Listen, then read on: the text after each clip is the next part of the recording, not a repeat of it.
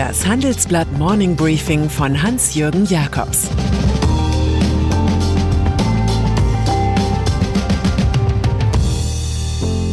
Guten Morgen allerseits. Heute ist Donnerstag, der 5. November, und das sind unsere Themen. Joe Bidens Last-Minute-Comeback. Das Land, die Wahl und die Rede vom Betrug. Deutsche Banken in Gefahr. Wahlen in den USA. 24 Stunden nach Schließen der Wahllokale in den USA hätte ich Ihnen gerne einen der beiden folgenden Sätze präsentiert. Entweder Donald Trump ist der neue alte Präsident oder Joe Biden ist der alte neue Präsident. Aber so einfach ist es nicht. Es wird noch gezählt. Und wer erinnert sich nicht an Trumps Vaudeville-Auftritt gestern Nacht auf der Bühne Weißes Haus? Dort zählte er Staat für Staat seinen Vorsprung auf, der angeblich nie mehr aufzuholen sei. Nun aber hat Gegenspieler Biden Staat für Staat erobert, vor ein paar Stunden auch Wisconsin und Michigan. Ihm fehlen noch 17 Wahlleute zum Sieg mit insgesamt 270 Electors. Mit elf Stimmen in Arizona und sechs Stimmen in Nevada könnte das exakt gelingen. Auch 20 Stimmen in Pennsylvania und 16 Stimmen in Georgia kann er sich noch holen. Aber auch Trump könnte noch gewinnen. Entweder durch Wahlleute in den verbleibenden US-Bundesstaaten oder durch erfolgreiche Klagen in Michigan, Pennsylvania und Wisconsin gegen die Auszählungen von Briefwahlstimmen. Was schert es ihn, dass OSZE-Wahlbeobachter die Betrugsvorwürfe für kalten Kaffee halten? Trump ruft Betrug und haltet den Dieb. Er versucht gerade, seine Beute durch den Hinterausgang ins Versteck zu bringen. Demokratie lebt vom Streit der Argumente, aber auch davon, dass bei Bedarf alle zwei Gänge zurückschalten können. Der einstige Vizepräsident Biden hat das jetzt versucht. Ich bin als demokratischer Kandidat angetreten, ich will das Land aber als Präsident aller Amerikaner führen. Die Präsidentschaft an sich ist keine Parteiinstitution, sie ist die Stelle der Nation, die jeden repräsentiert. Wir sind keine Feinde. Es sei an der Zeit, so Biden weiter, sich zu vereinen, zu heilen, als Nation zusammenzukommen. Übrigens hat Biden mit insgesamt mehr als 70 Millionen Stimmen ein Allzeithoch aufgestellt.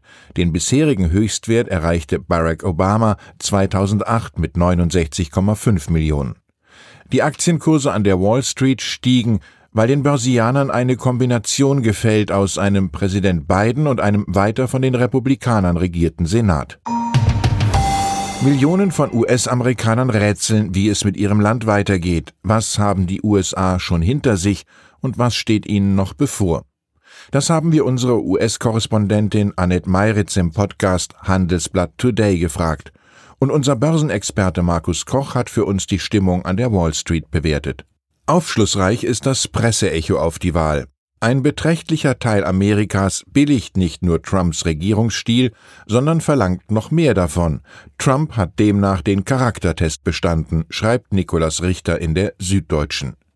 Die Ideen der Demokraten empfinden Trumps Wähler als beängstigende Attacke auf ihren American Dream von Haus und Pickup-Truck, kommentiert Matthias Müller von Blumenkron im Tagesspiegel.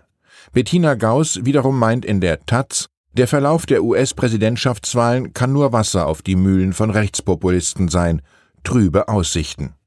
Und Jens Münchrath formuliert im Handelsblatt, Trump ist kein Betriebsunfall der Geschichte, wie seine Gegner behaupten, er steht für einen robusten Trend.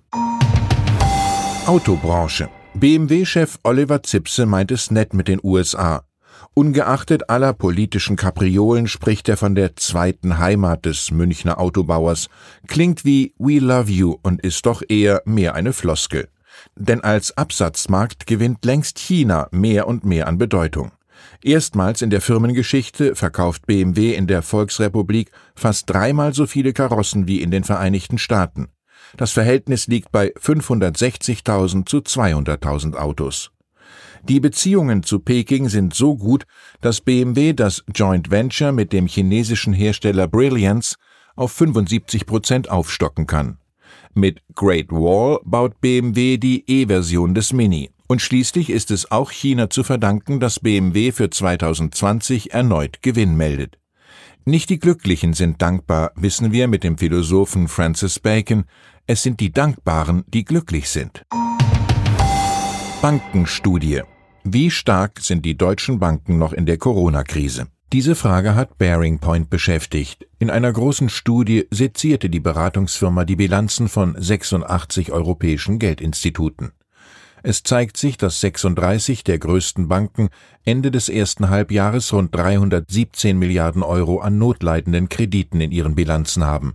Das ist deutlich mehr als im Vorjahr, liegt aber andererseits deutlich unter den toxischen 444 Milliarden aus der Finanzkrise. Nun aber drohen negative Effekte durch Insolvenzen von Firmen und Privathaushalten. Im Schnitt ging die Eigenkapitalrendite der Banken bereits um 4,4 Prozent zurück, der Vorsteuergewinn brach um 68 Prozent ein. Bearing Point Partner Frank Hofele sagt dazu, die Banken können sich nicht gesund sparen, sie müssen gleichzeitig in effizientere und nachhaltigere Geschäftsmodelle investieren. Knorr Bremse sein bisheriges Berufsleben hat Jan-Michael Mrosig bei Siemens verbracht. Hier hat sich der 56-Jährige den Ruf eines durchaus rustikalen Managers ehrlich erarbeitet, zuletzt als Chief Operating Officer der Sparte Digital Industries. In seinem neuen Job als CEO von Knorr Bremse braucht er einerseits genau diese Qualitäten, um es mit Aufsichtsrat Heinz-Hermann Thiele auszuhalten, andererseits aber ist zu viel Widerstandskraft vor Herrschersthron unangebracht. Das führt zu Abfindungsgaben. Mrosig ist tatsächlich der dritte CEO im Münchner Schwermobilitätskonzern innerhalb von 18 Monaten. In solchen Fällen beginnt man den Job nicht ohne Psychologin. Kochen für Anfänger. Der Restaurant-Lockdown bringt auch bisher pfannenpanische Mitmenschen auf die Idee, sich doch einmal in der Küche zu versuchen. Der Lesen, Hören, Sehen-Tipp des Tages für Anfänger am Herd ist die Online-Videokochschule des Norddeutschen Rundfunks. Dort zeigen Rainer Sass, Hannes Schröder, Tarik Rose und Theresa Baumgärtner in kurzen Filmen wie Steak brät, Fleisch schmort, Ente gart, Kartoffelklöße gelingen oder wie man Mayonnaise mixt. Das Team hält es schön einfach und baut so alle Berührungsängste ab. Commerzbank und dann ist da noch der Banker Andreas Schmitz, der mehr als 30 Jahre bei HSBC Deutschland arbeitete. Jetzt ist Schluss. Der 60-Jährige legt den Aufsichtsratsvorsitz nieder und wechselt einfach zur Konkurrenz. Er sitzt künftig im Aufsichtsrat der Commerzbank, die mit der HSBC im Kreditgeschäft um dieselben Firmenkunden buhlt. China habe sich in Riesenschritten vom Imitator zum Innovator entwickelt, hinterlässt Schmitz. Wir sollten und brauchen keine Angst vor den Chinesen haben. Ich wünsche Ihnen einen verantwortungsbewussten Tag. Es grüßt Sie herzlich Ihr Hans-Jürgen Jakobs.